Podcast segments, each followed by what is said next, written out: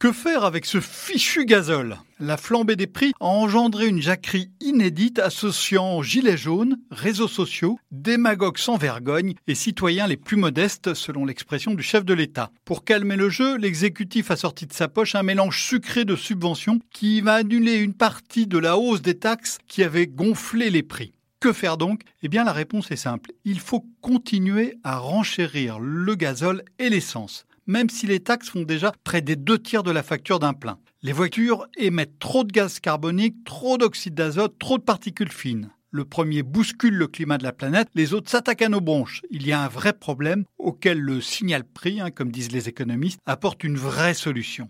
Comment alors réussir la prochaine fois? Comment éviter ce mal français avec des mesures et des contre-mesures qui ajoutent des surcoûts, de la sous-efficacité et de l'hypercomplexité? Trois ingrédients sont indispensables, cohérence, temps et économie politique. Alors commençons par la cohérence. La politique de taxation du gazole, qui attise aujourd'hui la colère, est une politique en zigzag. Au départ, figurez-vous que c'était la faute au nucléaire.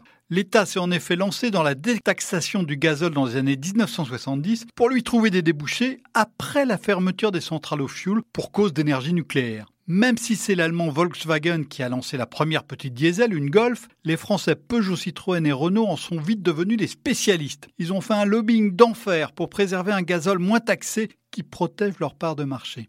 Quand les pouvoirs publics se sont inquiétés de la pollution, ils ont mis en avant la moindre consommation des moteurs diesel et donc leur moindre émission de CO2. Le diesel a ainsi profité du bonus-malus écologique. Mais si le diesel émet moins de CO2, il produit davantage de particules fines et d'oxyde d'azote qui ont été déclarés cancérigènes par l'Organisation mondiale de la santé en 2012. Les autorités ont alors durci les normes et le trucage des tests de pollution par Volkswagen a choqué l'opinion. La part du diesel dans les ventes de voitures, qui culminait à 77% en 2008, a depuis chuté de moitié. Le gouvernement a cru qu'il pouvait alors tranquillement relever les taxes en oubliant les incohérences du passé qui font que trois voitures françaises sur cinq roulent aujourd'hui au gazole. La pédagogie n'y suffira pas. Au-delà de la cohérence, le gouvernement n'a pas donné de temps aux Français. Quand on achète une voiture, c'est en moyenne pour 10 ans. Il serait donc non seulement précieux, mais aussi normal d'avoir des perspectives à cet horizon. Aurais-je le droit de circuler en ville avec mon auto? Son énergie sera-t-elle plus taxée? Y aura-t-il de nouveaux péages? Aujourd'hui, impossible de savoir, même si l'exécutif a fait un effort depuis 2015 en annonçant un alignement progressif de la taxation de l'essence et du gazole.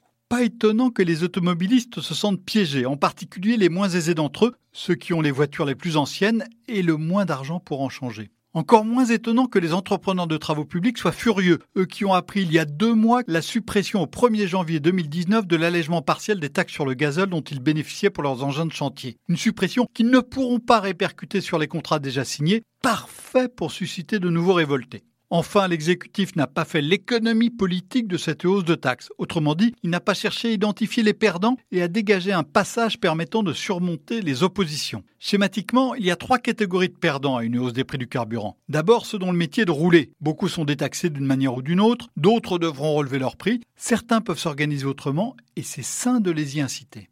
La deuxième catégorie, elle est composée de ceux qui ont choisi d'habiter loin de leur travail pour des raisons de confort. Ils l'ont donc choisi, et ce choix a un coût qui peut varier dans le temps. C'est ici que le signal prix est le plus indispensable. La troisième catégorie de perdants, la plus compliquée, derrière laquelle s'abrite la deuxième, eh bien c'est ceux qui n'ont pas le choix. Ceux qui ont fui des grands ensembles insécures, parfois insalubres, pour vivre dans une maison loin de tout, le plus souvent une passoire thermique, où chacun doit avoir une voiture pour aller travailler, faire les courses ou accompagner les enfants. La hausse des prix du carburant peut ici tourner au drame. Il peut alors être justifié de la compenser. Mais il faut aussi et surtout maîtriser l'exode urbain, en régénérant les villes, en évitant tant que possible la construction de nouvelles maisons là où il est impossible de vivre sans voiture, même si ça fait des électeurs pour le maire, de l'argent pour la municipalité et des enfants pour l'école. On peut aussi maîtriser l'exode urbain en organisant des transports alternatifs qui associent selon les cas covoiturage, vélo, train-car, parking à proximité des gares, etc. Derrière se glisse la question des pouvoirs locaux, trop émiettés pour dessiner de pareils schémas. Euh, le renchérissement des carburants touche en réalité les Français dans leurs choix économiques les plus lourds, les plus fondamentaux, la voiture, le logement. Il nécessite une action de long terme où la baisse du pétrole ne peut être qu'une chance de court, très court terme. Retrouvez tous les podcasts des échos sur votre application de podcast préférée ou sur leséchos.fr. Selling a little or a lot? Shopify helps you do your thing however you cha-ching. Shopify is the global commerce platform that helps you sell at every stage of your business. From the launch your online shop stage to the first real life store stage, all the way to the did we just hit a million orders stage. Shopify is there to help you grow. Shopify helps you turn browsers into buyers with the internet's best converting checkout. 36% better on average compared to other leading commerce platforms because businesses that grow grow with Shopify. Get a $1 per month trial period at shopify.com/work. shopify.com/work.